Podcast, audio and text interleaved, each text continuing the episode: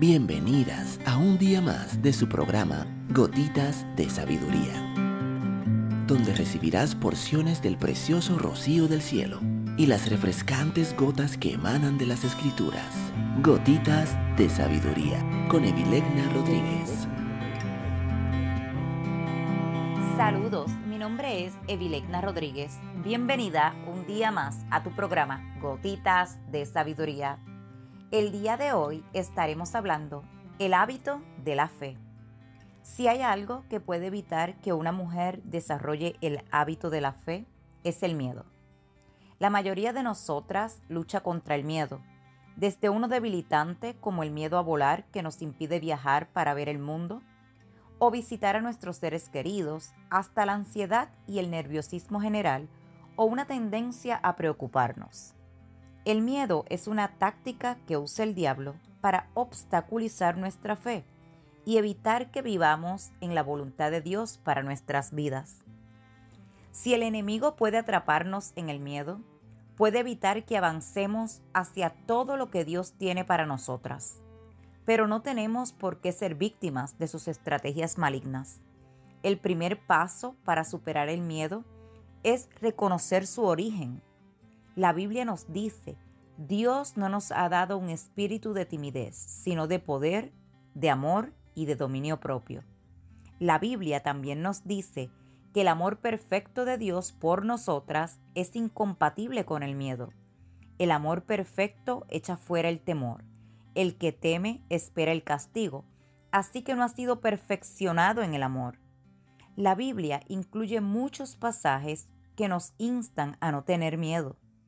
Cuando leemos historias en la Biblia acerca de personas que Dios usó de diferentes maneras, vemos que Él les dijo una y otra vez, no temas.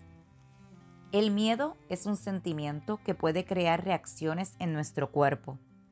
Puede hacernos temblar, enrojecer, sudar o que nos tiemblen las rodillas. Pero la Biblia no dice no sudes, no tiembles, sino que dice no temas. La palabra griega para miedo implica huir o escapar de algo. Cuando la Biblia dice no temas, no significa no sientas miedo. Dios está diciendo, cuando venga el miedo, no huyas. No dejes que te impida seguir adelante. Aunque ahora soy una persona muy valiente, hubo momentos en mi vida en que también he sentido miedo. La mejor forma de vencer el miedo es con fe. El enemigo enviará pensamientos de miedo contra nosotras, pero podemos elegir si estamos de acuerdo con ellos y enfocarnos en ellos o no. Mediante el poder de la fe, podemos resistir los ataques de miedo de Satanás. La fe es una fuerza que atrae la voluntad de Dios a nuestras vidas. Para que la mentalidad del miedo se rompa, y podamos vivir en libertad, nuestros pensamientos necesitan ser renovados y cargados de fe. Hebreos 11:6 dice, en realidad, sin fe es imposible agradar a Dios. Dirías que estás llena de fe, o el enemigo te atormenta con el miedo, te acosa a menudo con sentimientos de ansiedad, o te mantienes nerviosa o preocupada por varias cosas. Pienso que muchas mujeres experimentan todo tipo de miedos y preocupaciones, pero aquellas que optan por rechazar las mentiras de Satanás y tienen fe en la palabra de Dios, superan el miedo y frustran el plan del diablo de paralizarlas y evitar que se conviertan en las poderosas mujeres de Dios que Él planeó. Es importante que te des cuenta que Dios está en control además de pensar en las promesas de Dios en su palabra y declararlas sobre tu vida, también debes tomar la decisión diaria de tener una actitud de esperanza y fe en Él. Una expectativa positiva y confiada de que Dios hará algo bueno en tu vida. Dios honra la fe y te ayuda a desarrollar una perspectiva positiva y alentadora. Puede hacer eso porque tenía fe en que Dios quería el bien para mí. Y si yo lo pude hacer, tú también lo puedes hacer.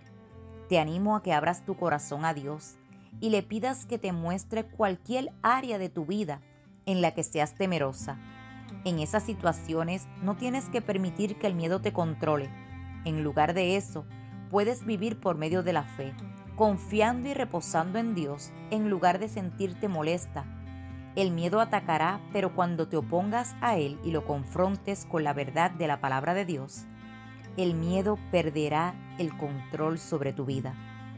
La próxima vez que el miedo te ataque, no digas tengo miedo, tengo miedo, tengo miedo.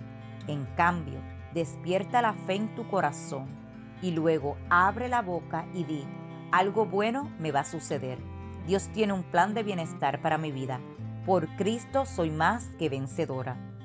Cuando resistes el miedo y eliges permanecer en la fe, cierras la puerta al enemigo y abres la puerta para que las bendiciones de Dios fluyan en tu vida.